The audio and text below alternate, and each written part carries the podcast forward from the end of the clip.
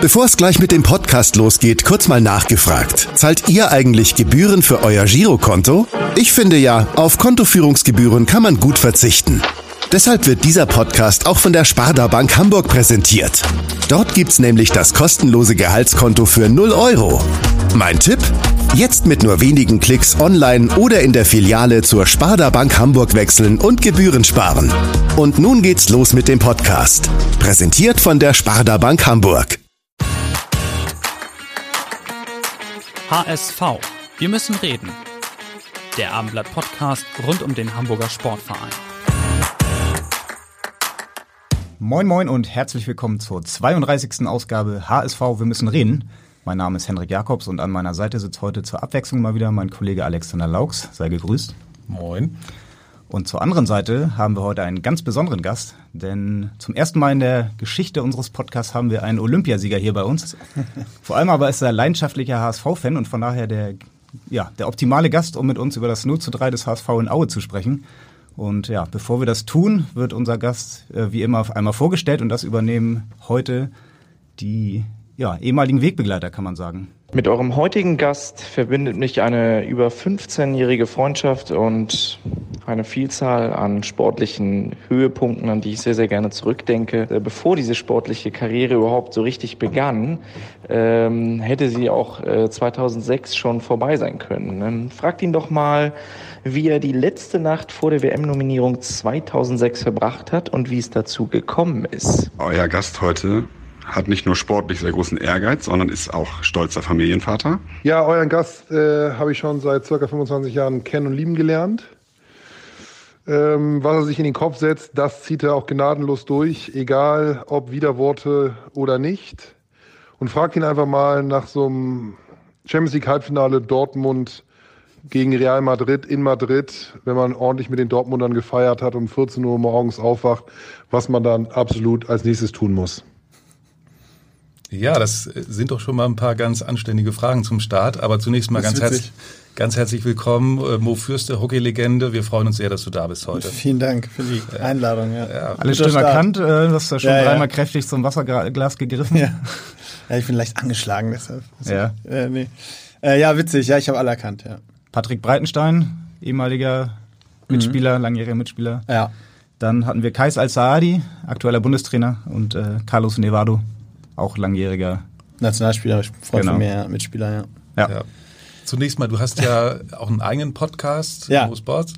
Und ähm, viele werden sich jetzt vielleicht fragen, wieso bist du eigentlich jetzt in einem HSV-Podcast gelandet? Äh, erklär doch mal, wie dein Bezug, deine das Verbindung nicht, zum HSV eigentlich ähm, da ist. Ja, ich habe das ganz lustig eigentlich. Ich habe so eine, äh, also ich war als Kind, äh, bin ich zum hier als Hamburger mit zum HSV genommen worden von meinem Vater. Das sind so auch meine ersten Erinnerungen an, an Fußball überhaupt und Erstes Spiel, hast du es noch drauf? Ähm, nee, weil das ist witzig. Ich habe erinnert tatsächlich mein erstes Spiel, aber das war nicht beim HSV, das war bei St. Pauli, weil damals so. Das, ja, genau.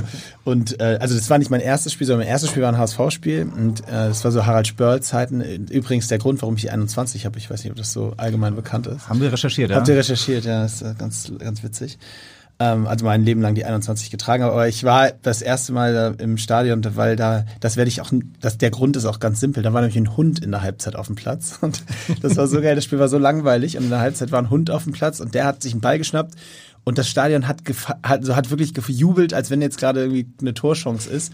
Und dann stupste der den Ball auch mit, mit, dem, mit der Nase so ins Tor rein. Und das ganze Stadion hat gejubelt. Und das habe ich natürlich mit. Während sechs, des Spiels war das? Oder? Nee, in der Halbzeit. Ja. Aber da war ich sechs. Und das ist natürlich das, woran ich mich jetzt am meisten erinnere. Ja, so der Hund war schuld. Der und, und deswegen auch Lumpi-Spörl, ne? genau, genau, genau, so ist es. Nee, äh, ja, also dann habe ich eine, eine Dauerkarte gehabt mit meinem Bruder in meinem Familienblog damals. Äh, das waren so dann ja in den Teenie-Zeiten meine Erinnerung. Mein Bruder Jonas? Mein Bruder Jonas, genau, ähm, die dann sich krönten mit dem Jahr 2000, wo wir bei allen Champions League-Spielen zu Hause auch im Stadion waren und ähm, da natürlich eine sehr intensive Zeit sozusagen verlebt haben. Aber klar, äh, das war immer so, also es hat mir schon Spaß gemacht, aber ich hatte ja sonst auch sehr, sehr viel mit Sport selber zu tun und deswegen war ich jetzt nicht so der klassische, ich gehe jede Woche ins Stadion ähm, Guy. Äh, aber das waren so meine ältesten Erinnerungen. und die sind eigentlich dann auch ein bisschen eingeschlafen, muss ich sagen. So während meiner Karriere war ich immer Sympathisant, sage ich mal, und Fan, aber aus verschiedensten Gründen so ein bisschen eingepennt. Ich habe dann, wie gesagt, selber einfach viel zu tun gehabt mit Sport und meine Frau war die Physiotherapeutin von St. Pauli zu dem Auch das Zeitpunkt haben wir recherchiert. für zwei, drei Jahre. Von daher äh, war dann so ein bisschen die, ja, fast schon Der Hausfrieden in- in ja, es war so eine, es war eigentlich so eine gezwungene ähm, Entfernung dann für so einen gewissen Zeitraum, weil klar, man war irgendwie relativ nah dran und das war auch im Aufstiegsjahr bei denen und dann habe ich das da mitbekommen, wie sehr sie da auch so in dem Thema sozusagen sich in, engagiert hat. Und, naja, und jetzt inzwischen ist es aber wieder back to the roots alles und ähm, mit vollem Da Fokus. können wir direkt mal fragen, das Derby vor zwei Wochen, wie sah das dann aus im Hause Fürste? Also das ist tatsächlich äh, überhaupt nicht mehr existent bei meiner Frau, diese, diese Verbindung. Das ist ja auch, Fußball ist so schnelllebig. Sie hat eine größere Verbindung zum Stanislavski äh, hier, Einkauf, Supermarkt, als zu dem Verein, weil sie mit Stani eben gute Zeiten verbindet und äh, gar nicht so sehr mit dem Verein an sich. Das darf man ja hier auch mal sagen, das ist für Physiotherapeuten auch ein ziemliches Horror, ein ziemlicher Horrorjob, glaube ich. Äh, äh, schlechte Bezahlung, wahnsinnig viel Arbeit und äh, da von der Wertschätzung her weit, weit unter dem, wie man sich das vorstellen müsste. Eigentlich. Äh, von daher sind ihre Verbindungen eher mit den Personen so und äh, deswegen war das Derby. Ja, das Derby war halt das Derby, ne? Ja, und eine Woche nach dem Derby kam das 0 zu 3 in Aue. Hast du das verfolgt am Wochenende? Und Ja. In welchem Gemütszustand vor allem? Ja, ich habe es mir angeguckt. Ähm, ich habe es, ja, was heißt Gemütszustand? Natürlich ein unzufriedener, wobei ich mir auch Spiele grundsätzlich ich nicht so in Emotionen verfalle, weder im Positiven noch im Negativen, dass ich jetzt irgendwie da äh, äh, zwei Stunden nicht reden kann, wenn es schlecht läuft und ansonsten äh, vor Freude durch den Park springe, wenn es gut läuft. Ich sehe das immer eher so im Gesamtkontext und das Spiel war jetzt in der Gesamtbetrachtung der Saison sicherlich einer der Tiefpunkte. Ähm, das Ergebnis passt auch nicht, also es war schon ein schwieriger, schwieriges Spiel. Gibt es denn so eine die Geschichte, wo du sagst, das ist die Problematik im Moment, wo- woran es hapert? Äh, Kann man da eine Systematik erkennen, deiner Ansicht nach? Ja, ich finde es immer gefährlich, weil, also, also wir haben übrigens auch, darf man, darf ich, darfst alles sagen. Beispiel, wir haben so eine, es Nur nicht so lang. okay, ganz, dann versuche ich ganz schnell. Es ist eine Grundtendenz. Wir haben Grund, äh, von der Grundtendenz alle so das, den, das, den Impuls, immer sehr kritisch zu sein, wenn es schlecht läuft und sehr positiv zu sein, wenn es gut läuft. Das sagen wir in Hamburg schon seit Jahren. Wir Hamburger oder Ja. die Medien oder Nö, nö, der HSV alle. an sich? Nee, wir, ich glaube alle, wobei der HSV, also die Leute, die da jetzt verantwortlich sind, glaube ich nicht. Also da habe ich nicht so das Gefühl, aber wir kennen doch alle die alte Thematik. Man gewinnt irgendwie drei Spiele am Anfang der Saison und macht sich schon Gedanken darüber, ob man vielleicht über den DFB-Pokal in die Europa League kommt. So, und äh, das ist eben im Positiven hier in Hamburg so, ähm, bei allen. Und im Negativen ist es dann eben auch potenziert in die Richtung. Und äh, also Beispiel, euer Podcast heißt ja auch HSV, wir müssen reden. Das hat ja auch eine negative, äh, einen gewissen negativen Touch. Weil wir müssen reden, sagt man ja nicht zu jemandem, bei dem es gerade mega gut läuft. Da sagt man ja, lass doch mal reden. Oder Man könnte so. auch sagen, es ist ein bisschen ironisch. Ne? Es muss nicht negativ sein. Okay, dann, dann, dann glaube ich euch die Ironie. Ähm, und trotzdem, wenn man es liest, ist es so, es passt so ein bisschen, finde ich, ins Bild. Beim HSV ist man halt immer eher, ist man eher meinetwegen ironisch kritisch und in jeder Ironie steckt ja aber auch immer ein bisschen Wahrheit. Natürlich, es ist ja auch lange schlecht gelaufen. Insofern Absolut, äh, das muss man ja konstatieren. Ne? Absolut, das, äh, ihr dürft ihn auch weiter so nennen, so war das nicht gemeint.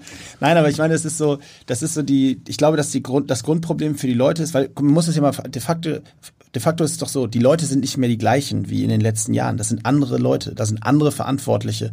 Sprich, die DNA der Menschen, die da ist, die ist nicht vergleichbar mit dem alte Muster, in Anführungsstrichen, in die man jetzt zurückfällt.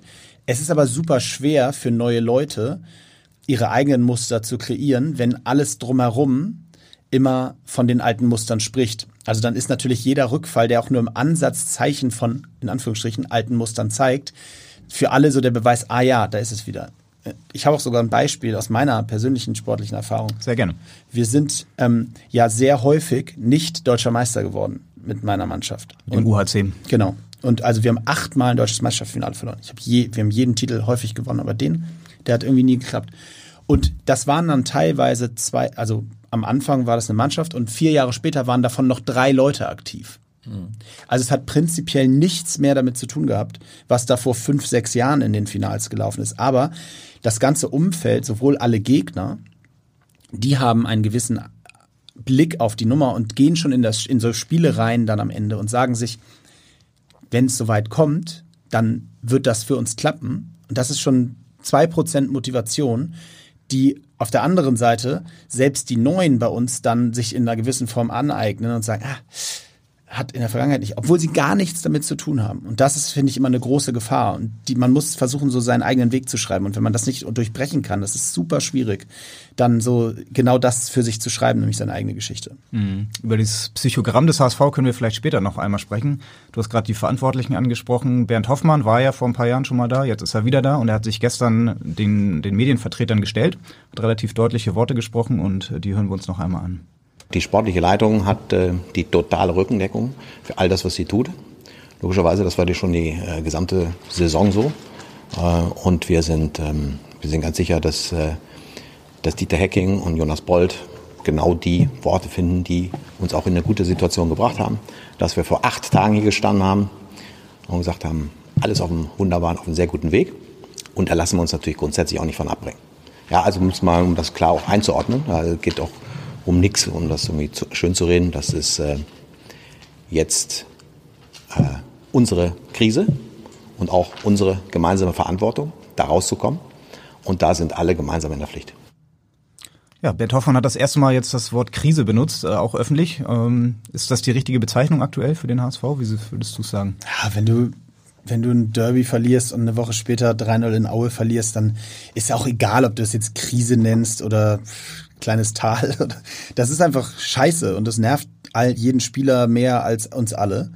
Äh, also von daher finde ich die Bezeichnung nicht so wichtig. Wie ist es denn bei dir, wenn du mal zurückdenkst? Was war denn deine größte Krise oder wann hast du mal eine längere Krise durchleben müssen? Ja, sportlich gab es auch, aber das Witzige ist, erinnere ich gar nicht mehr. Also hatten wir hundertprozentig eine Menge, also mhm. viele wichtige Spiele verloren, auch mal fünf, sechs Spiele am Stück verloren. Aber ich erinnere das gar nicht mehr, weil äh, das sind nicht bleibende Erinnerungen. Das ist so. Da können wir vielleicht noch mal ein bisschen nachhelfen. Du hast das ja, ja recherchiert. es soll 2008 bei den Olympischen Spielen soll es eine äh, nach dem Fehlstart gegen Belgien eine Teamsitzung in einer dunklen chinesischen Tiefgarage gegeben haben. Äh, haben wir das richtig rausgekramt aus dem Archiv? Ja, das ist korrekt. Ähm, das wird, also es war, ist tatsächlich die Story unserer olympischen Goldmedaille in Peking, dass wir nach drei Spielen quasi vom Gruppenaus standen mussten, gegen den Weltranglisten zweiten Spanien und Neuseeland auf jeden Fall gewinnen, um überhaupt noch eine Chance aufs Halbfinale zu haben.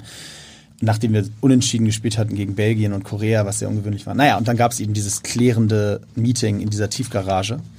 Ähm, das ist natürlich nur bedingt vergleichbar, weil es ist ein Turnier, es ging nur um fünf Spiele und äh, es ist keine in dem Sinne so lange Saison, aber das ist dann manchmal nötig. Aber ich glaube eben auch nicht, das wäre mir jetzt zu einfach zu sagen, dass der HSV sich jetzt in eine Tiefgarage setzen muss oder grillen muss oder irgendwas. Gab's alles schon. Äh, genau. Also das, das sind auch nicht die Hebel und Vehikel, glaube ich. Was wären denn so die Hebel jetzt aus deiner Erfahrung als Profisportler, als Leistungssportler, der auch dann Krisen durchlebt hat? Wo muss man da jetzt ansetzen in ja, einer Phase? Ja, das Wichtige ist ja, also da muss man unterscheiden zwischen dem, was wir alle jetzt tun können als Fans, als Medien, als ja, Begleiter und was das Team, was da wirklich operativ verantwortlich ist, tun muss. Und das ist doch ganz logisch. Das Team, was da operativ verantwortlich ist, muss einfach seine Arbeit machen. Die müssen morgens auf den Platz gehen, die müssen fleißig trainieren, die müssen sch schlau Videoanalyse machen, sich genau angucken, warum es nicht klappt und sich sachlich mit der Thematik beschäftigen. Wir können uns alle emotional mit der Thematik beschäftigen und können alle Trainingslager vorschlagen und Trainerwechsel fordern und frag mich nicht. Aber die Mannschaft, die da verantwortlich ist, die weiß doch, dass sie in die, oder die, die hat das vielleicht gerade nicht mehr voll auf dem Schirm, aber die muss, muss eigentlich sich einfach wieder daran erinnern, dass sie in der Lage ist, in dieser Liga aufzusteigen mit dem Personal und der Crew, die da jetzt gerade aktiv ist.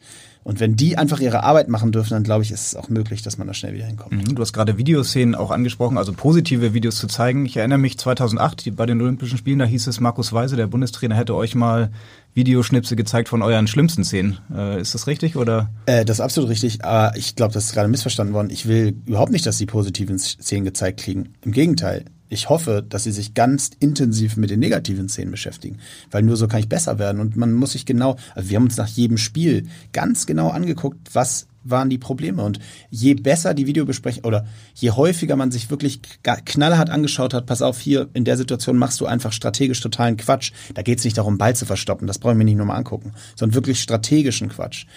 Ähm, je besser wurden diese Videositzungen und je mehr haben alle auch daraus mitgenommen. Mhm. Also es ist praktisch, habe ich dich richtig verstanden, das finde ich auch einen ganz interessanten Ansatz, dass man sagt, der Trainer ist jetzt gefordert, einfach Lösungen aufzuzeigen, Handlungsaktionen aufzuzeigen, wie verhalte ich mich auf dem Platz. Ist das viel wichtiger am Endeffekt als jetzt irgendwie irgendein Psychotrick mit Trainingslager und so weiter? Ja, ich glaube das wirklich. Ich glaube, es ist, wichtig, dass sich dieser, dieses Team, was da verantwortlich ist, das ist ja nicht nur Trainer und Spieler, dass die in der Lage sind, sich 100% fokussiert, ohne Ablenkung auf äh, das zu konzentrieren, was ihr Job ist, nämlich eine Fußballmannschaft zu einem bestmöglichen Ergebnis am Wochenende zu bringen.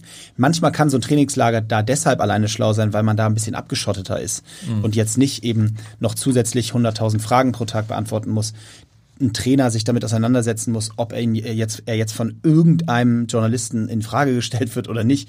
Das sind alles totale Störmanöver, die natürlich so eine Spirale eher nach unten drehen als nach oben. Also man kann sich ja bitte wohl vorstellen, dass kein, keiner von den Jungs oder den, dem Umfeld den das besser macht, wenn er jetzt jeden Morgen um 10 die erste Frage gehört kriegt, wie lange er noch in dieser Stadt lebt. Das, mhm. Da sind wir uns ja wohl hoffentlich alle einig.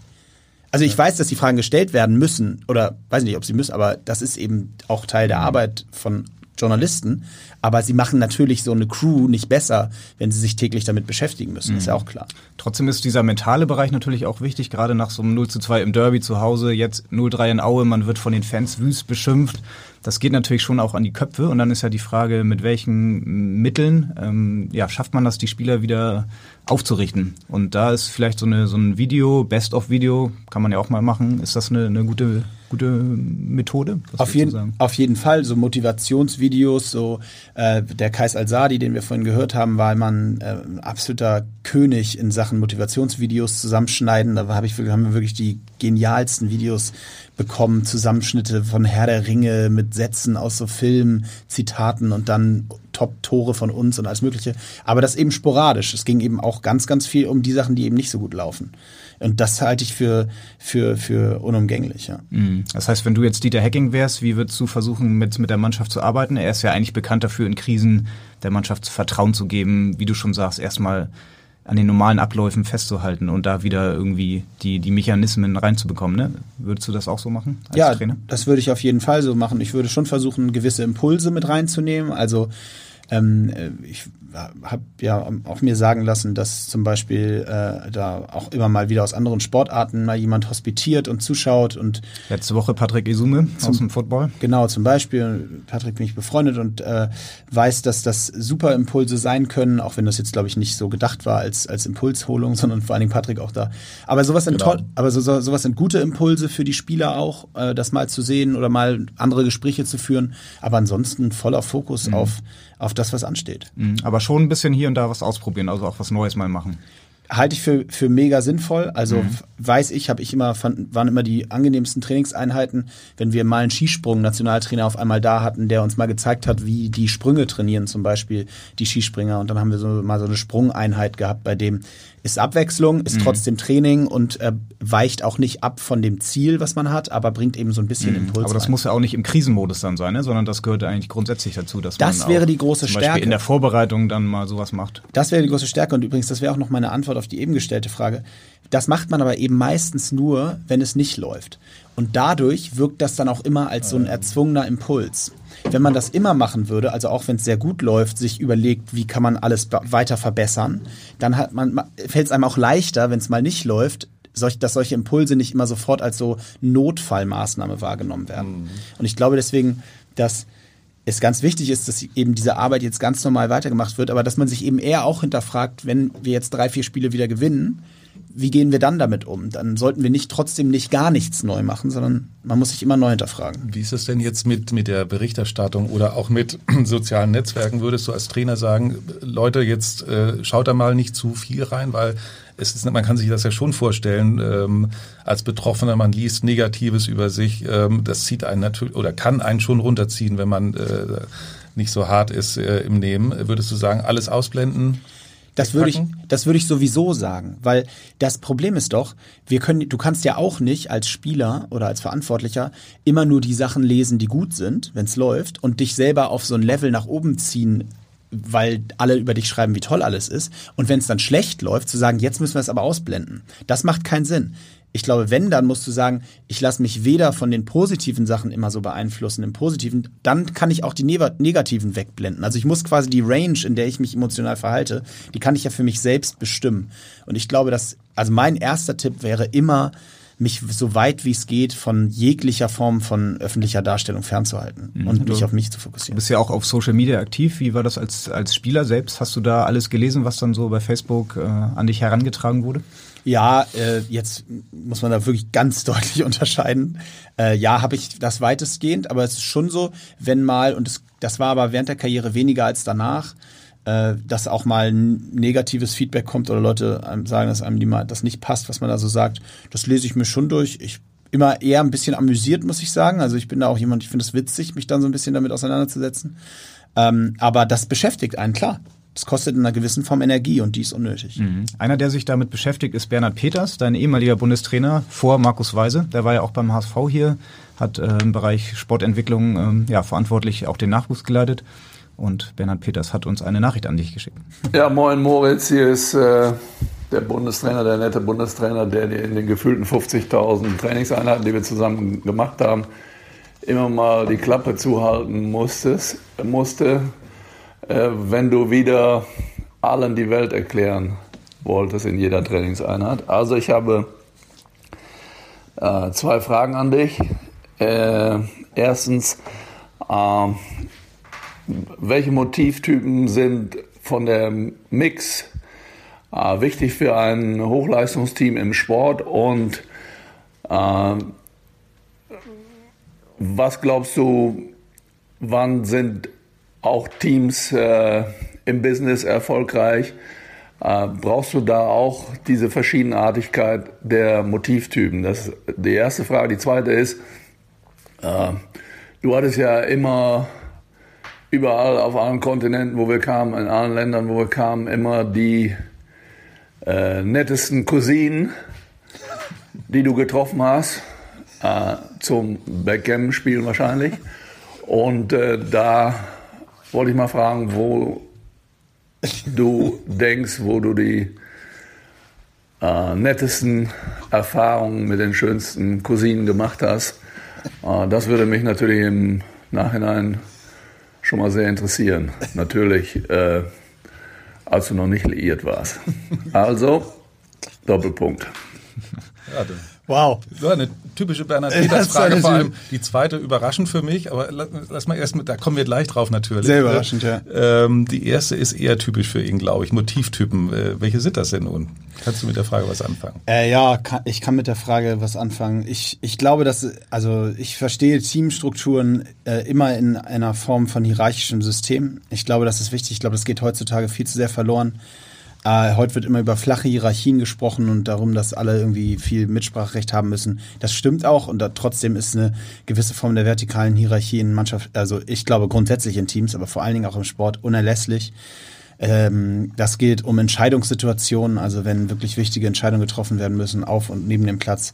Äh, das gilt aber auch um das ganze emotionale Führen. Also ich glaube, wenn wir über Typen sprechen, ist es einmal das emotionale Leadership, ganz wichtig in Mannschaften, unglaublich wichtig.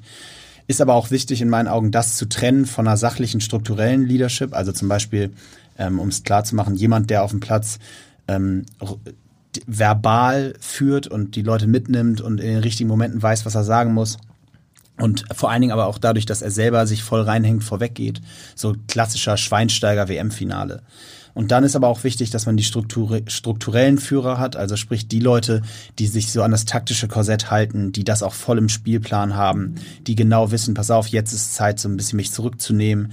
Das ist gar nicht nur verbal, sondern das ist mehr so, Leute, jetzt denkt, äh, wir, wir müssen da rechts äh, den Außen weiter vor und mhm. weiter nach innen stellen. Hallo Jungs, denkt dran.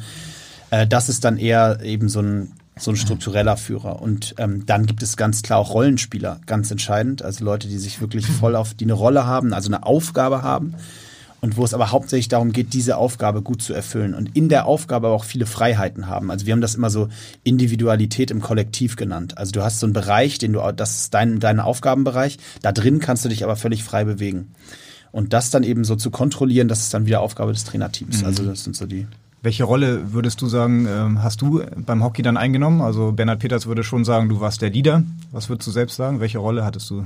Ja, ich war der klassische emotionale Leader-Typ. So, also ich der viel geredet hat in jeder Trainingseinheit. Viel geredet hat in jeder Trainingseinheit.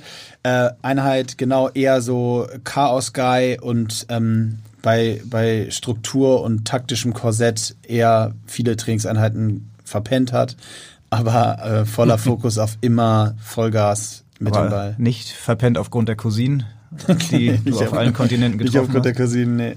Das ist tatsächlich lustig. Die, ich kenne die Geschichte auch. Ähm, allerdings nicht von mir. Aber es ist ein witziger, eine witzige Analogie, ja. Willst du die Geschichte erzählen oder was hat es damit auf sich? Ja, mit dem Backgammon. Nee, ich lasse es mal so stehen, dass er, äh, da, ich lasse das mal so stehen. okay. Bernhard Peters aber auf jeden Fall jemand, der dich sehr geprägt hat, oder? In der Zeit als Bundestrainer. Ja, ich schätze Bernhard sehr. Ähm, also erstmal war er mein quasi Entdecker. Also hat mich aus dem Nichts, aus der Schublade, aus der Schublade des durchschnittlichen Spielers gezogen und hat mich da relativ schnell auf so ein äh, ja, Nationalmannschaftsformat gebracht. Äh, und ich schätze ihn eben auch sehr, weil er ja, so einer der einzigen oder letzten Trainer auch ist, die ich kenne, die eben wirklich auch über diesen hierarchischen Aspekt kommen. Also das war zwar manchmal auch zu viel. Also Bernhard war so der klassische Trainertyp, der hätte am liebsten Tapestreifen auf dem Boden gemalt, damit du dann genau da den Laufweg machst. Mhm. So. Äh, der wäre, glaube ich, der perfekte Football-Trainer übrigens. Aber also der hätte am liebsten so aufgezeichnet, so, nee, du sollst, wenn du da, dann sollst du da rechts reinschneiden, nicht die zwei Meter vorne, weil das ist dann im Rücken.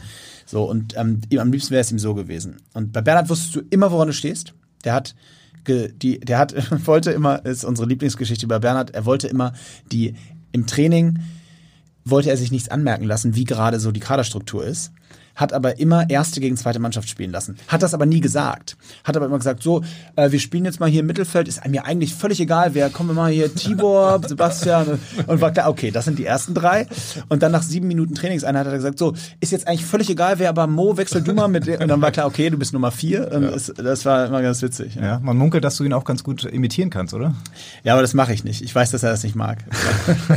aber trotzdem ist es ja ein interessanter Ansatz, den er auch verfolgt hat, auch diesen ganzheitlichen Ansatz. Er hat ja auch ein Buch geschrieben, auch, auch über das Mentale sehr, sehr sich sehr ja. intensiv gekümmert und ist das nicht auch ein Bereich unter anderem, wo, wo eben äh, Hockey auch, ähm, Fußball auch vom Hockey lernen kann oder wo man eben auch aus anderen Sportarten eben viel mehr rausziehen könnte, weil das ist ja immer noch ein Bereich, der doch nicht so stark äh, im Fokus steht im Fußball. Ja, ich, ich möchte das wirklich versuchen, weg vom Hockey zu äh, mhm. beantworten. Ich glaube, dass das grundsätzlich gilt. Es gibt also wenn du heutzutage nicht bereit bist als guter Trainer, dann bist du meiner Meinung nach auch kein guter Trainer, wenn du nicht bereit bist, dir diese Impulse aus verschiedensten Sportarten zu holen, die Art und Weise, wie die trainieren, was die erfolgreich macht, also andere Sportarten, was die Aspekte sind, die sie im Training verwenden. Ich glaube, da sind aber auch also wenn ich mir die zumindest mal vermeintlich guten Trainer angucke, dann weiß ich, äh, dass die auch alle so arbeiten und bereit sind, sowas aufzunehmen. Hattest du selbst in deiner Karriere eigentlich einen Mentaltrainer? Ja im privaten Bereich dann oder hattet ihr im Hockey in der Hockeymannschaft dann jemanden dabei? Äh, wir hatten jemanden in der Mannschaft. Ich habe dazu da, den großen Bonus, dass ich selber Psychologie studiert habe und mich das Thema immer fasziniert hat. Und wir hatten immer einen eigentlich, ja. Okay, das wurde beim HSV jetzt ja auch gerade nochmal äh, diskutiert, als Patrick Isume dann da war. Der ist ja auch bekannt für seine mentalen Fähigkeiten, ja. für seine Motivationsansprachen.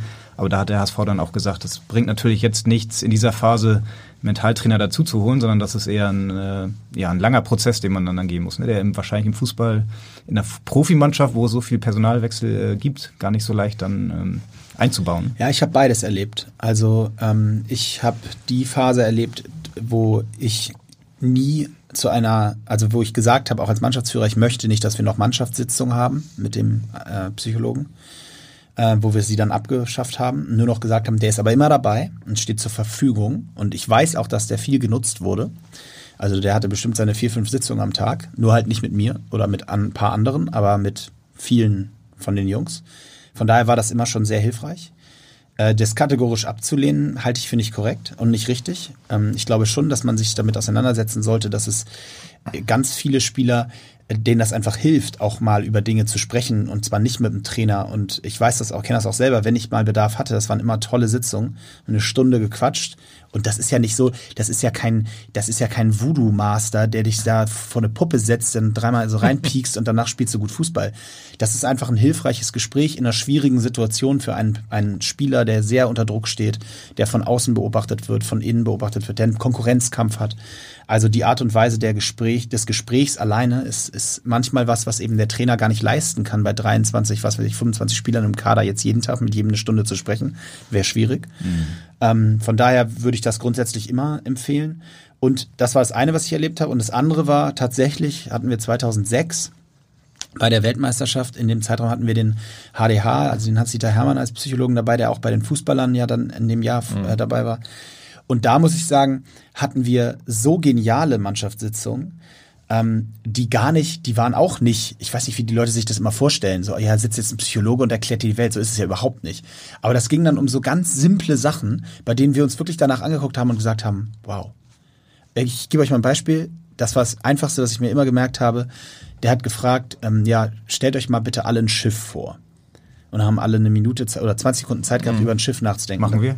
Macht ihr gerade so. Und dann hat er gesagt, so, und jetzt sagt mir jeder, an welches Schiff er gedacht hat. Und jetzt sagst du, du hast an Titanic. An die Titanic ich habe an ein Segelboot gedacht. So. Und jetzt ging es jetzt um den ganz simplen Fakt, dass in der Mannschaft Kommunikation nicht immer an, Wor an Worten aufzuhängen ist. Wir haben das ganz einfache Wort Schiff und wir denken über völlig verschiedene Sachen. 16 Leute, 16 Antworten. Beispiel, aggressiv spielen. Der eine denkt, er soll jetzt jemanden umgrätschen, der andere denkt, er muss voll draufgehen und der dritte, also es gibt bei ganz vielen, das sind nur zwei kleine Beispiele, gibt es immer so Sachen, wo alleine schon kommunikativ und das, und das ist ja so ein Fakt, da sitzt du da und denkst so mit Anfang 20 so, ach krass, ja. stimmt, habe ich mir noch nie drüber Gedanken gemacht, witzig. Und das sind so Erinnerungen, die mir bleiben und nicht das, so jetzt alle mal Om sagen und irgendwie zehnmal tief einatmen. Das heißt aber, du würdest sagen, der HSV könnte so einen Psychologen gut gebrauchen, jetzt gar nicht in dieser Krisensituation, sondern grundsätzlich als, ich glaube, als Verein, wo sehr viel Druck immer herrscht, wo sehr viel Aufmerksamkeit Ich glaube grundsätzlich, das ist nicht für den HSV gemeint, also auch. Ich glaube, es ist ein Sportpsychologe, jemand, der sich mit dem Thema auskennt und der bereit ist und dafür Gespräche da ist, immer, immer sehr sinnvoll ist in der ja, Es gibt ja auch so viele Einzelsituationen, auch nimm mal einen Elfmeter. Ne, ich erinnere mich an Spiele, ich glaube, Sanogo hat mal einen Elfmeter verschossen, danach konnte ihn nicht mehr gebrauchen. Er wurde nicht mehr zurückgeholt. Ähm, dass du dann wirklich auch Mechanismen lernen kannst, äh, wie konzentriere ich mich in dem Moment, äh, dass ich die Wahrscheinlichkeit erhöhe, eben auch das Ding reinzumachen. Ne? Und die Chance nimmst du dir einfach. Ich verstehe es eigentlich überhaupt nicht. Nein, das hilft total. Und fragt mal hier, äh, ja, wie gesagt, uns, frag mal unsere Beachvolleyball-Olympiasiegerin, äh, wie die mit, äh, mit Mentaltrainern zusammenarbeiten. Also das fragt die Besten der Besten, die haben es alle. Mhm. Ja. Patrick Isume haben wir angesprochen, der ist gerade beim HSV. Was würdest du sagen? Was kann der so mit seinen mentalen äh, Motivationsfähigkeiten dem HSV für Impulse geben? Naja, also erstmal, wie gesagt, einen ganz neuen Impuls. Ich meine, die meisten werden ja auch das Video gesehen haben, wie er bei der, bei der UN20 dabei war. Ähm, vor der äh, EM letztes Jahr, ne? War vor das? der EM, genau. Und Stefan Kunz zum Beispiel ist auch so ein Trainer, der total offen ist für so neue Impulse. Mich hat er jetzt auch eingeladen, vor Olympia mal ein bisschen was dazu zu erzählen und so. Also äh, finde ich super interessant. Und, und äh, Patrick ist eben genau das. Der verkörpert im Grunde genommen diesen Mix aus ja, Spaß und Euphorie für das, was er tut. Und gleichzeitig ist er ja aber auch, nimmt er ja auch keine Hand vor den Mund. Und wenn da jemand irgendwie Halbgas gibt, dann macht er den Beine so als Football-Coach.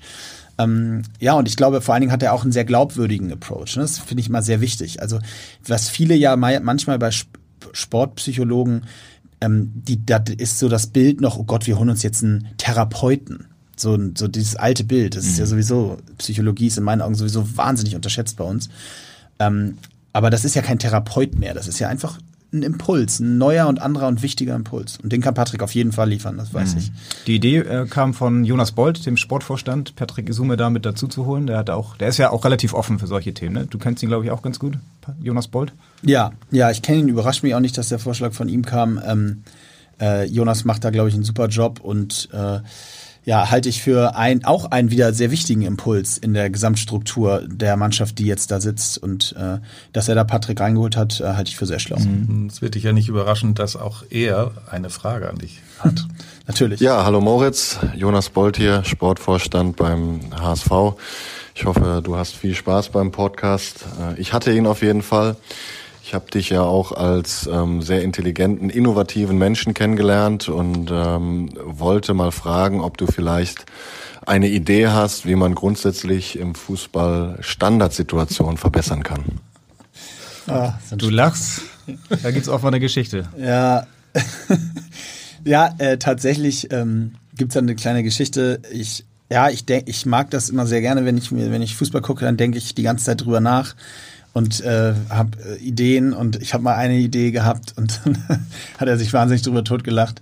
Ähm, äh, ihr kennt doch vom Rugby, äh, dass wenn da so ein Einwurf an der Seite ist, dann heben die doch immer die die Jungs so die hoch, hoch, und dann mhm. fangen die den das ja, Ei. Richtig. Und ich habe mich immer gefragt, warum man das im Fußball nicht bei einer Ecke einfach macht. Dass man ja. sagt, da heben zwei Leute den hoch und, und, dann kann er halt so früher wie bei den Kickers, kenn ich noch die Kickers? Diese äh, TV-Serie, als ich, mhm. da war, hat immer einer einen dreifachen Looping gemacht. Subaya? Auch, Subaya ist auf den Rücken gesprungen von einem, hat dreifachen Looping gemacht und hat dann ein verrücktes Tor geschossen.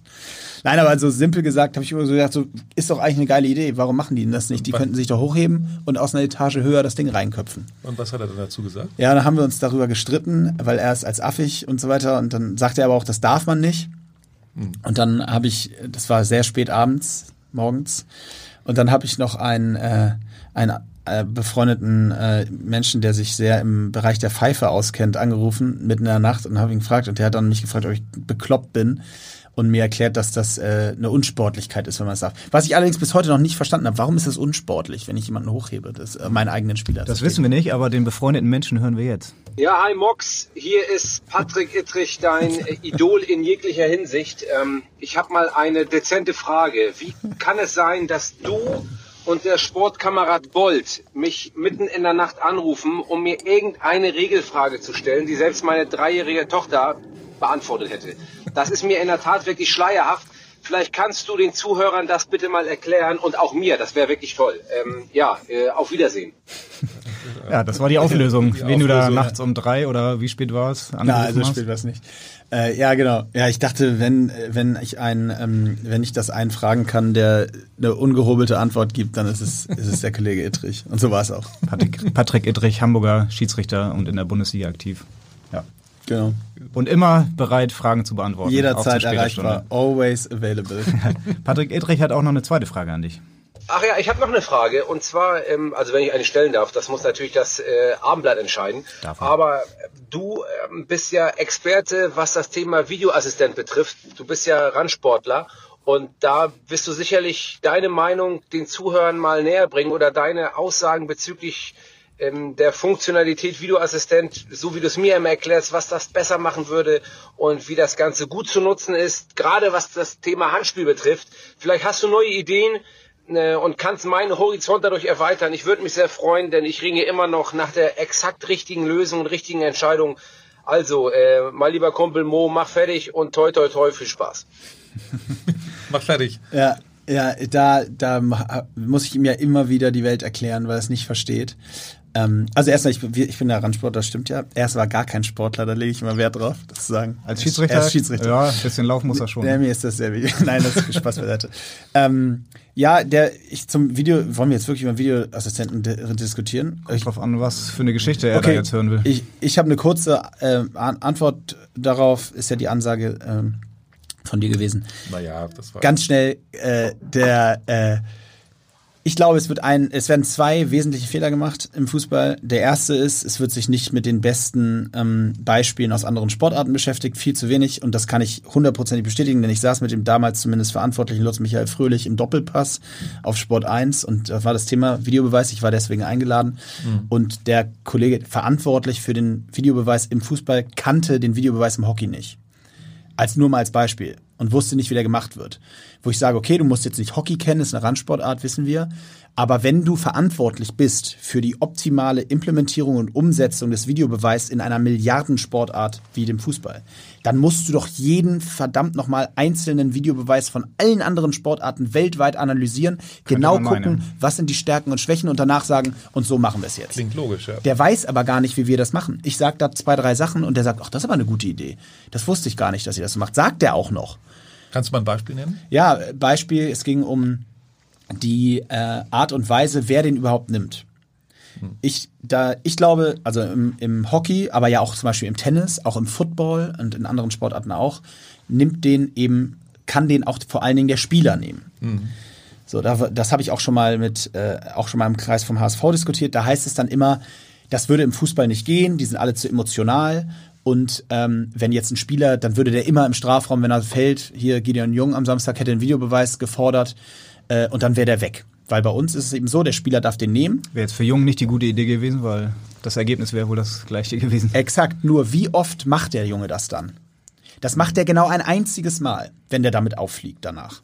Danach wird er sich dreimal überlegen, ob er diesen Videobeweis noch nimmt, wenn er eigentlich selber wissen müsste, ah, das wird jetzt auf dem Video aber wahrscheinlich rauskommen. Dass ich ein Motivtyp Schauspieler bin. Dass ich eher Motivtyp Schauspieler bin. Nebenbei bemerkt, da können wir auch nochmal drüber reden, das ist für mich Gehaltsentzug. Aber äh, unabhängig davon, da, und das meine ich, und andersrum, wenn ich doch im Strafraum als Stürmer das gefault werde und ich weiß, da war ein Kontakt, dann kann ich doch schnell den Videobeweis nehmen und sagen, hier, stopp, stopp, stopp, da war ein Kontakt. Wenn da keiner war, dann lasse ich's. So, das Gegenargument ist immer nur, das Einzige, was ich gehört habe, war, äh, die, das geht im Fußball nicht, die sind alle zu emotional und äh, das ist so.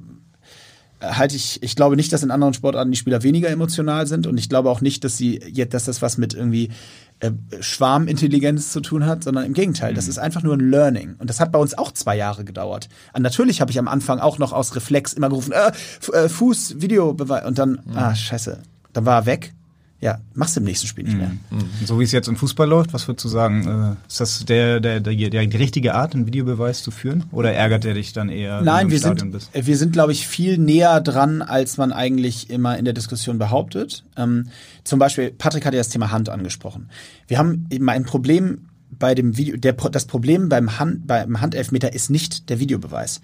Das Problem beim Handelfmeter ist die Art und Weise, was wir als Hand anerkennen. Mhm. Das ist das Problem. Es ist nicht klar definiert. Es ist nicht definiert. Es wird niemals auch mit oder ohne Videobeweis wird es niemals in irgendeiner Form konsistent sein, wenn nicht der Fußball bereit ist, mal klar zu definieren, was jetzt das Handspiel, was ist eigentlich Handspiel. Und als Beispiel, ich kann es nur sagen, und das ist meine klare Empfehlung. Bei uns in der Sportart ist Fuß im Strafraum immer eine Strafecke. Wenn du den Ball an Fuß kriegst als Verteidiger, dann macht auch nichts, ob der mit 2000 km/h aus einem Meter Entfernung und man muss sich ja nochmal überlegen, die Füße kann ich deutlich weniger leicht aus dem Weg räumen als die Hände, die ich mir hinter den mhm. Rücken binden kann. Das heißt, ich kann tatsächlich in meiner Sportart im Hockey jemandem aus einem Meter Entfernung den Ball so leicht erhöht, so 20 Zentimeter angelupft gegen das Schienbein prügeln und ich krieg dafür noch zur Belohnung eine Strafecke. Das ist aber einfach die Regel und da hat sich jeder dran gewöhnt und das ist so ich verstehe nicht, warum man im Handball nicht einfach sagt, Hand ist Hand ist Hand und Hand Im ist Fußball Elfmeter. Sorry, ja, im Fußball sagt Hand ist Hand und Hand ist Fuß Elfmeter. Ist ja. So, weil der, äh, dann die verteidigen doch sowieso schon mit der Hand auf dem Rücken. Und wenn den jemand nun irgendwie an die Hand kriegt, wie wir es gestern in, in Sandhausen oder in Bochum gesehen haben gegen Sandhausen, wo es dreimal passiert ist, ja, dann ist das eben Pech, dann ist das eben Elfmeter. Dann ist das halt so. Und Elfmeter ist doch nebenbei bemerkt mal aus Entertainment-Sicht gesehen keine so schlechtes Ereignis im Spiel. Das stimmt, aber jetzt, das führt ja dazu, auch darüber diskutiert man viel. Ich habe so das Gefühl, es wird sehr viel über Nicht-Fußball-Themen diskutiert im Moment in dem Bereich und das ist so eine kleine Überleitung zu dem, worüber jetzt an dem Wochenende diskutiert wurde. Ich meine, es ist, macht das im Moment überhaupt noch Spaß? Also jetzt wird diskutiert über äh, Transparente gegen, gegen Hop, äh, gegen die, äh, Fan, wie ist es, wie geht's weiter mit der Fußballkultur, unterschiedliche Ansichten, wie kriegt man das zusammen? Wie siehst du das? Ja, ich, also ich, ich halte den ganzen, die ganze Zeitpunkt und alles, was da passiert, einfach für sehr, sehr gefährlich. Ähm, ich ich bin äh, weit weg davon. Ich habe jetzt auch dieses Statement der Bayern Ultras gelesen, äh, wo ich gestehen muss, dass mir ich mal ja wirklich an den Kopf fassen muss. Das ist aber gar nicht jetzt, ob das die Bayern-Ultras sind oder wer auch immer, sondern einfach diese grundsätzlich menschliche Einstellung. Da steht ein Satz drin, den muss man sich auch mal auf der Zunge zergehen lassen. dass das Wort, das sage ich hier einfach nicht, dieses Wort, was sie benutzt haben, ähm, dass das eigentlich nicht ihr Wortlaut ist. Und jetzt kommt's, dass ihnen aber in diesem Zusammenhang keine andere Wahl geblieben wäre. Mhm. Ich meine, das muss man sich mal überlegen. Weil sie sich solidarisieren wollten mit den anderen Ultras oder warum ja, hatten weil, sie keine andere Wahl? Genau, ja, das bleibt so ein bisschen offen. Aber das muss man sich mal überlegen. Die sagen da, sagen Menschen, dass ihnen keine andere Wahl, Wahl blieb, außer das Wort, dieses sehr diffamierende Wort gegenüber einem sehr erfolgreichen deutschen Geschäftsmann, der wahnsinnig viel Gutes da im Süden tut und der sich überlegt hat, einen Sportverein in der Bundesliga übernehmen zu wollen, wo man sehr geteilter Meinung zu sein kann und hart drüber diskutieren darf. Aber entschuldigung mal bitte, natürlich habt ihr eine Wahl. Natürlich habt ihr eine Wahl. Ihr habt nämlich die Wahl, das einfach nicht zu machen. Und das meine ich mit gefährlicher Zeit. Wir haben eine Zeit, wo die öffentlich sich hinstellen und sowas behaupten und andere Leute das noch lesen und sagen, ja, genau. Da, ja, und andere sagen, fassen sich an den Kopf. Und das mhm. ist eine sehr gefährliche Zeit. Und wir sehen ja auch an den Reaktionen. Wir haben es gestern gesehen bei Union Berlin gegen Wolfsburg. Wir mhm. haben es gesehen am gleichen Tag bei Dor in Dortmund. Wir haben es in Gladbach vor ein paar Wochen gesehen. Es ist super schwierig, weil du diesen Konflikt eben nicht am Mikrofon gewinnst. Mhm. Gefährliche Zeit, warum genau? Naja, gefährliche Zeit, weil wir grundsätzlich gesellschaftlich in einer Zeit leben, in der wir die Ränder stärker sind, werden, in der es immer mehr polarisiert, alles, was man sagt. Ähm, und das, das Problem ist übrigens auch nicht, dass das polarisiert, was man sagt, sondern das Problem ist häufig die Reaktionen, die darauf kommen. Also wenn Leute sagen, man darf heute gar nichts mehr sagen, das stimmt ja nicht. Wir dürfen ja alles sagen. Wir sitzen ja hier und wir können sagen, was wir wollen. Nur was da teilweise zurückkommt, das bringt Leute dazu zu glauben, sie dürften eigentlich gar nichts mehr sagen.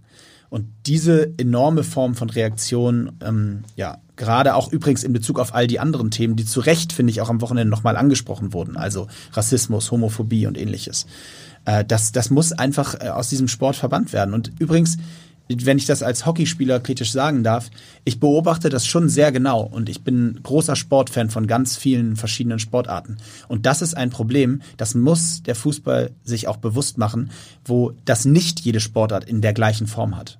Und das gibt es im amerikanischen Sport nicht in der gleichen Form und das gibt es auch in den europäischen Sportarten. Zumindest nicht so extrem und in der Form. Was meinst du jetzt genau? Was gibt es nicht? Das ganze Thema Rassismus, mhm. Homophobie, aber auch sowas in der Art, äh, so diffamierende Aussagen gegenüber einzelner handelnder Personen aus der gleichen Sportart. Das gibt es in der Form äh, mhm. weltweit das selten.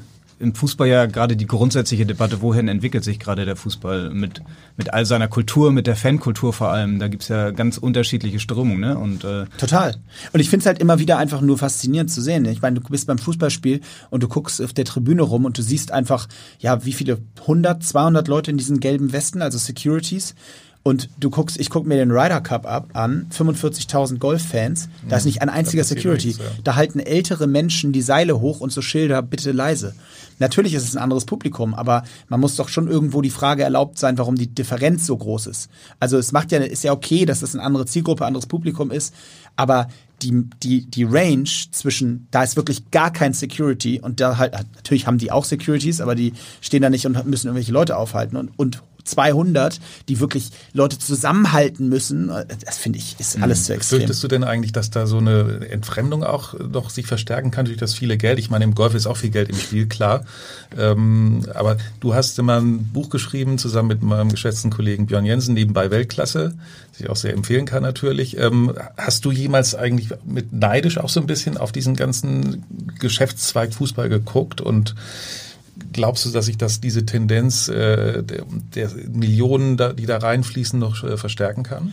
Ja, natürlich äh, habe ich da auch äh, neidisch, wenn man das Wort nehmen möchte, äh, äh, mal drauf geguckt. Vor allen Dingen, also einfach auf die Tatsache, dass ich auch wahnsinnig gerne mit dem Sport, den ich liebe, den ich mein Leben lang gemacht hätte, mit dem hätte ich wahnsinnig gerne auch viel Geld verdient. Das wäre wär toll gewesen. Also da beneide ich schon jeden Fußballer, äh, der die Möglichkeit hat, seine Leidenschaft so zum Beruf zu machen und damit wirklich auch sehr gutes Geld zu verdienen. Ähm, und, und je mehr Geld im, im System drin ist, desto schwieriger wird es auch, weil viele Diskussionen an einigen Stellen dann viel übers Geld geführt, geführt werden. Das glaube ich auch. Äh, aber ich glaube schon, dass wir jetzt einen Punkt erreicht haben, an dem das auch nicht mehr so die Rolle spielt. Also ich habe das Gefühl, wir sind jetzt eher an, einer, an, einem Punkt, wo man sich grundsätzlich die Frage stellen muss, wie gehen wir, wie wollen wir eigentlich mit solchen Themen umgehen? Was sind unsere Reaktionen darauf? Reden wir darüber oder brechen wir Spiele ab? Das ist ja jetzt eine wahnsinnig wichtige Frage, weil, und das muss man ja auch sagen, bei allem, was da am Wochenende passiert ist, auch bei Hoffenheim gegen München, mich hätte schon auch mal interessiert, wie es gewesen wäre, wenn Hoffenheim 1-0 geführt hätte. Mhm. Also das muss man ja auch einfach mal bedenken. Ich meine, die Bayern haben 6-0 geführt. Und natürlich sagen wir jetzt auch mit dem lachenden Auge, die Hoffenheimer können froh sein, die hätten nämlich noch vier Dinger gekriegt. Wäre auch wahrscheinlich in dem Spiel so gewesen. Aber wie machen wir denn das in Zukunft, wenn zu dem gleichen Zeitpunkt, im gleichen Spiel, Hoffenheim 1-0 führt? Mhm. Stellen die sich dann auch in die Mitte? Der HSV hat ja auch eine sehr starke Ultrakultur. Wie ist das für dich, wenn du diese Szene beobachtest, ins Stadion gehst? Wie, wie bewertest du diese Entwicklung da?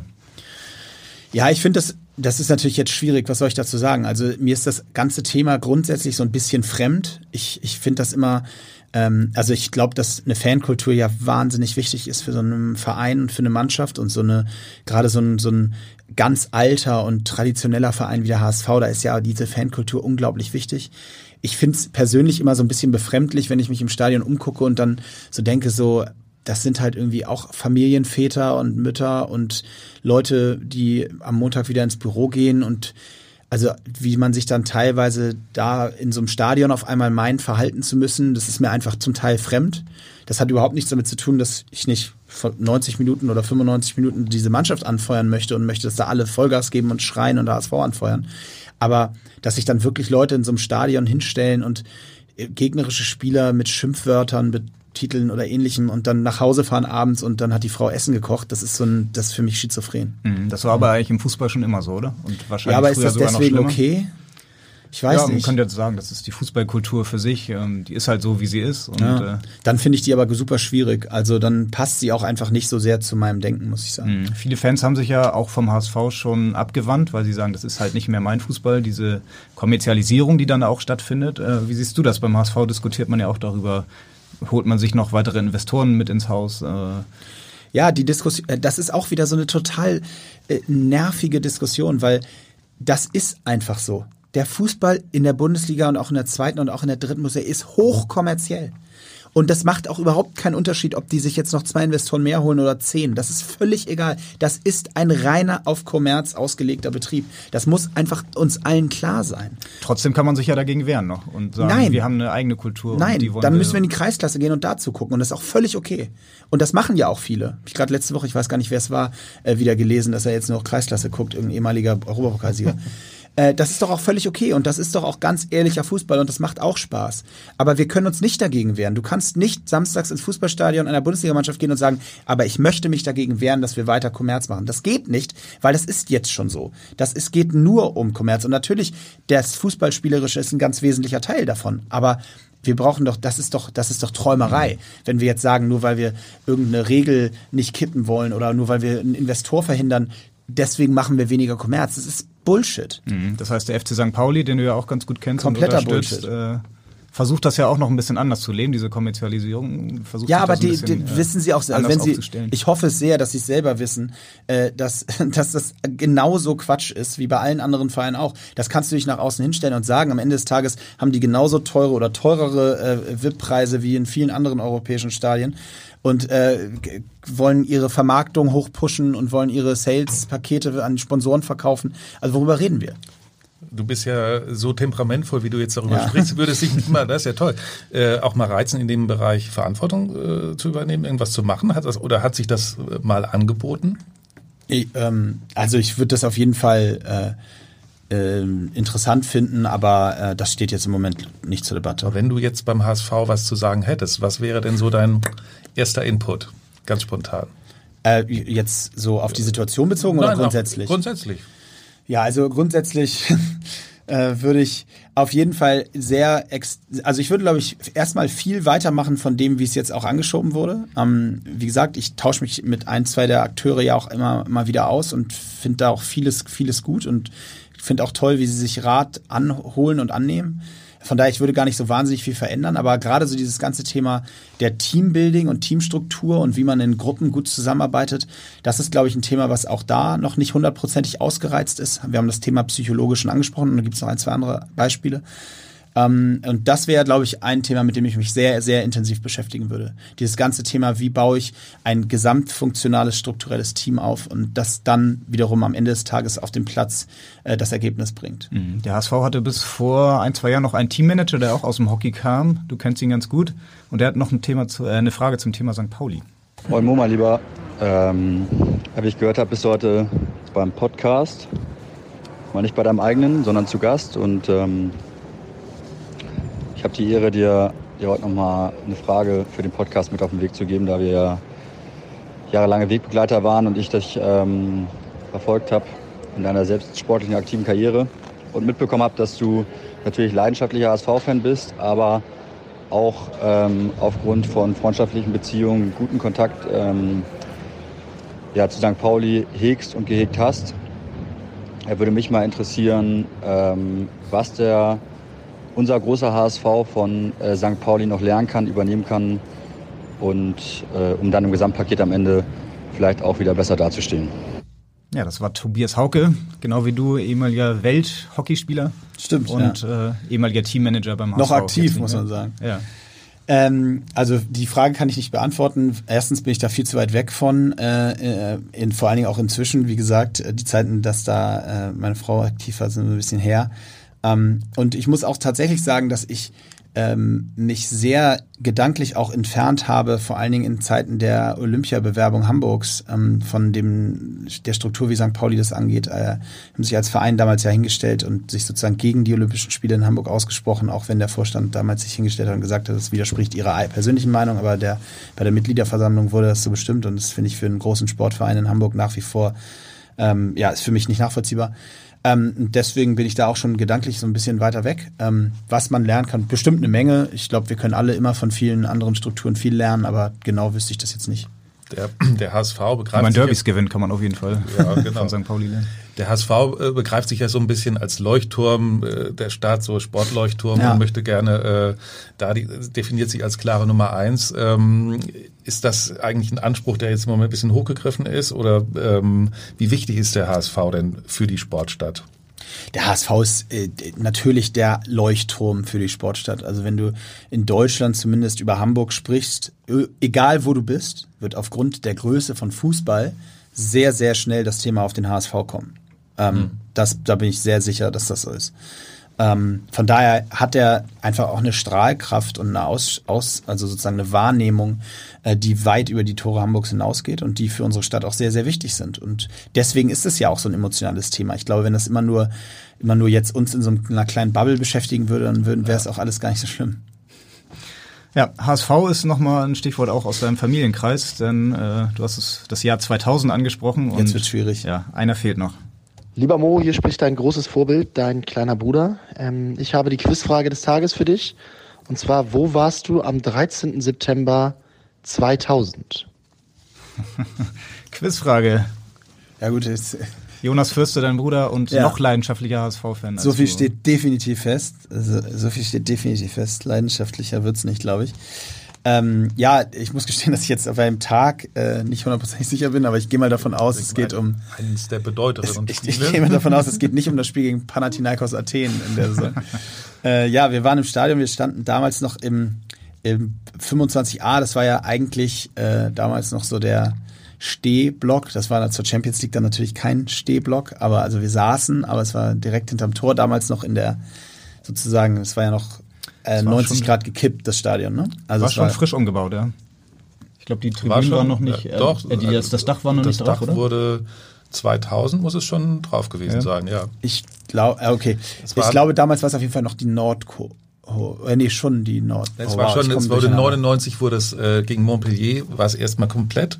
Da gab es noch kein Dach und dann zwei in der Saison danach wurde das Dach drüber genau, gesetzt. Das war irgendwie gerade, genau. Ja, es war schon fertig. Naja, auf jeden Fall saßen wir, saßen wir da und es war natürlich äh, ein Tag für die Ewigkeit. Das war unglaublich. Also das ist so witzig in der Erinnerung, auch so wie das, es gibt ja so diesen berühmten von, von auch, darf man nicht sagen, von Radio Energy, glaube ich, diesen ja. mit Enya hinterlegten. Mhm. Äh, äh, Haben wir hier neulich auch mal gespielt, als Frank Pagelsdorf zu Gast war. Äh, genau, das ist geil. Äh, ja, diesen Song, ähm, äh, da, äh, da, auch in dem Song, wenn, oder wenn du das hörst, dann hat ja der HSV gewonnen. Also das Spiel endet ja einfach 4-3, in dem genau. Lied zumindest. Ne? Ja. Also es endet ja einfach 4-3. Und das ist ja auch, glaube ich, für uns alle in der Erinnerung so, dass das eigentlich der ein Sieg war, für den man über 100 Punkte bekommen hat, als dass das was das war, was es eigentlich war, ein Unentschieden. Mhm. Ähm, und so war der Tag auch. Also es war unglaublich. Es war so ein bisschen His Sporthistorie, glaube ich. Ja, der größte HSV-Tag auch deines äh, Fanlebens bisher, oder? Würde ich, glaube ich, echt sagen, ja. Weil 83 war ich noch nicht auf der Welt und äh, seitdem war das auf jeden Fall einer der spannenden. Wobei ich sagen muss, dass, dass äh, der der Diaz-Freistoß äh, zumindest für die Minute, in der der passierte, da saß ich nämlich mit dem eben angesprochenen Tobias Hauke in Argentinien auf dem Bett Oha. und wir haben das äh, da geguckt. Hattet einen stabilen Livestream? Wir hatten einen nicht stabilen Livestream und es war noch schlimmer, weil der Penner hat nämlich sein Handy angehabt und hatte die Info schon bevor wir es gesehen haben. Ach nein. Und hat so halb mäßig so, so Reaktion gemacht, dass man so dachte, das kann doch jetzt nicht sein. Und dann ging er rein und dann, ja. Guter Rollenspieler offenbar auch, der Tobias Hauser. Ja, hat er gut gemacht, ja, hat er gut gemacht. Und deinem Bruder, wie geht's dem im Moment so? Wahrscheinlich nicht so gut. Ja, der spricht mit mir darüber nicht, weil er weiß, dass ich sehr eher der unterkühltere, sachlichere Typ bei der Diskussion bin. Und er möchte eigentlich den ganzen Tag emotional jemanden mit jemandem rumschreien und Lösungen finden und ballastlos werden. Ich bin da, ich sehe das alles ein bisschen sachlicher. Mhm. Du hast deine eigene Karriere ja vor knapp zwei Jahren beendet. Jetzt hast du einen eigenen Podcast und bist unternehmerisch tätig. Vielleicht ja. kannst du noch mal kurz sagen, was du jetzt eigentlich genau machst. Äh, ja, ich bin unternehmerisch tätig, das stimmt. Ich habe vor drei Jahren meine Firma gegründet mit zwei Partnern und wir machen ein Sport, Fitness, Running Event. Ähm, eine, so ein Competition-Event, was wir äh, ausgerollt haben vor zwei Jahren zum ersten Mal hier in Hamburg gestartet. In den Messehallen damals? Ne? Damals in Messehallen, genau, haben immer die, also High Rocks heißt unsere Sportart, damals mit der großen Vision, die erste Sportart zu werden, die aus Hamburg in die große weite Welt schwappt. Und ja, jetzt äh, inzwischen sind wir auf einem guten Weg, machen im nächsten Jahr oder in diesem Jahr über 30 Events weltweit. Ähm, USA vor allem auch, ne? Genau. Seid ihr auch jetzt mittlerweile aktiv? Habt ein Bü äh, Büro in New York? Genau. Machen viel, viele Events in den USA, äh, in Kanada, in Argentinien, in Kolumbien, in Deutschland, in Österreich, Schweiz, Holland, England. Also wir sind, reisen jetzt schon relativ viel rum. Also ihr habt richtig auch so einen Nerv getroffen offensichtlich. Ähm, ja, Wart ihr da, euch da so sicher, dass das funktioniert? Also Nein, sicher ist, naja, also du hast eine Idee und glaubst, dass es klappt und dann bist du natürlich schon erstmal sicher, dass es auch klappen wird, aber hast, man hat schon Zweifel, klar. Also ich, wir haben immer auch schon auch immer noch hinterfragen wir und denken, oh, was, wenn das passiert und das passiert. Und jetzt sprechen wir gerade über irgendwelche Viren und wie wichtig die sind und ob man noch Großveranstaltungen machen kann und so weiter. Also klar, du hast immer Themen, die dich beschäftigen, aber grundsätzlich sind wir sehr überzeugt davon, dass ein Competitionssport in der Fitnesswelt etwas ist, was es noch nicht gibt und ähm, was wo ein großer Bedarf ist, weil ganz viele Menschen auf der Welt einfach Fitness als ihre Sportart machen. Also Früher haben die Leute, sind die Leute ins Fitnessstudio gegangen, weil sie Fußball gespielt haben oder Hockey oder Tennis oder was auch immer. Heute sagen über 50 Prozent der Leute, dass sie ins Fitnessstudio gehen, weil Fitness ihre Sportart ist. Also es hat sich so eine neue Sportart entwickelt in den letzten 10, 15 Jahren, für die es aber noch keinen Wettkampf gibt. Und den wollten wir eben kreieren. Und ich glaube, da sind wir auf einem ganz guten Weg. Mhm. Könntet ihr nicht mal den HSV mitnehmen und da den mal den, den High Rocks einmal absolvieren? Ich glaube, dass einige von den Spielern ziemlich gut wären. Ja. Ich, das ist so, äh, Fußballer haben vom Trainingsumfang her, über den ja häufig gelacht wird, was, was nicht richtig ist, aber ähm, vom Trainingsumfang her genau das trainieren genau das. Also sie müssen viel Endurance laufen, ein bisschen sprinten und viel Kraft machen, aber nichts davon auf so einem, also keiner von denen muss einen Marathon unter drei Stunden laufen, zwingend, keiner muss die, die 40 Meter unter drei, fünf laufen oder ähnliches. Ähm, aber sie müssen alles ganz gut können. Und das ist eigentlich eine sehr gute Voraussetzung für uns. Welcher Spieler würde dir da einfallen, der das gut kann? Ich glaube, so ein Van Drongelen äh, mhm. wäre da eine ziemliche Maschine.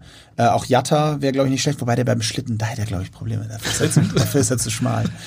Ja, aber äh, da sind einige dabei, äh, denen ich zutrauen würde, dass sie da ziemlich gut performen würden. Mhm. Das heißt, du bist hier in Hamburg im Moment noch und bist dann viel unterwegs. Aber deine Base ist immer noch Hamburg. Wird sie auch immer bleiben. Ich habe auch heute eben schon wieder auf dem Weg zu euch äh, äh, gedacht, ich war auf dem Weg vom Kindergarten.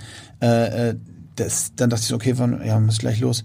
Äh, bin zehn Minuten zu spät gekommen, sorry nochmal, aber ich dachte, es ist so herrlich hier in der Stadt. In 15 Minuten bin ich auf der anderen Seite der Alster und äh, ich liebe die Stadt einfach. Mhm. Und, und zum HSV schaffst du es auch noch regelmäßig? Ja, ich hoffe jetzt Samstag endlich mal wieder. Ja. ja. Ein, mit den Kindern sind die schon alt genug? Meine große Tochter geht schon gerne mit, ja. Ähm, äh, aber kommt immer ein bisschen darauf an, was wir auch, wie auch das Setup ist. Also wenn man steht, dann nicht. Und wenn wir, dann mache ich es nicht. Und wenn wir irgendwo sitzen, dann, dann nehme ich sie schon gerne mit. Mhm. Der HSV steht aktuell auf Platz 3. Würdest du dir eine Relegation im Stadion anschauen? Möglicherweise gegen Werder Bremen auch noch? Ich würde mir auf jeden Fall eine Relegation im Stadion anschauen. Also äh, das, egal wie es kommt, wird jetzt durchgezogen und entweder reicht es direkt oder geht eben in die Relegation. Also äh, äh, Vollgas und ich bin da total optimistisch. Ich bin, wie gesagt, ich glaube, wir müssen uns alle davon trennen, die Situation immer nur. Bernd Hoffmann, dem ich nicht so häufig recht gebe, hat äh, einen wahren Satz vorhin in dem Zitat gesagt. Vor acht Tagen, vor acht Tagen standen wir noch, oder jetzt sind es neun, mhm. standen wir noch zusammen und haben gesagt, hey, Läuft. mega und wie es läuft und jetzt und wir gucken mal, ob wir nicht doch in Europapokal noch irgendwie kommen können. Und jetzt neun Tage später Lass das hat Bernd Hoffmann nicht gesagt, aber das, das hat er nicht äh, gesagt. Aber lass doch alles. Haben, haben wir geschrieben. Das habe ich hinzugefügt. Ja. Lass doch alles mal ein bisschen mehr im großen und Ganzen sehen und ein bisschen den Leuten Zeit geben und fokussiert an einer Sache arbeiten. Das heißt, am Ende des Tages stellen wir ja immer eine Frage. Du bleibst optimistisch. Steigt der HSV auf? Ich bin mir sehr sicher, dass der HSV steigt, ja. Ich Also glaube, ja. ich glaube, ja, ja, ich, der HSV steigt, steigt auf. Könnt ihr mich beim Wort nehmen. Das werden wir tun. Äh, am Ende der Saison werden wir uns nochmal bei dir melden und äh, sagen auf jeden Fall. Und Danke sagen dann. Danke sagen und das sagen wir jetzt auf jeden Fall auch schon. Moritz Fürste, vielen Dank. Es hat großen Spaß gemacht. War Sehr sehr, spannend Ja. heute. Ja, vielen lieben Dank. Ja, und dann schauen wir uns mal das nächste Spiel gegen Regensburg an und melden uns danach wieder am kommenden Montag. Mal sehen, über was wir dann äh, sprechen müssen. Ne? In diesem Sinne, vielen Dank, macht's gut. In Hamburg sagt man Tschüss und bei uns heißt das auf Wiederhören. Weitere Podcasts vom Hamburger Abendblatt finden Sie auf abendblatt.de slash podcast.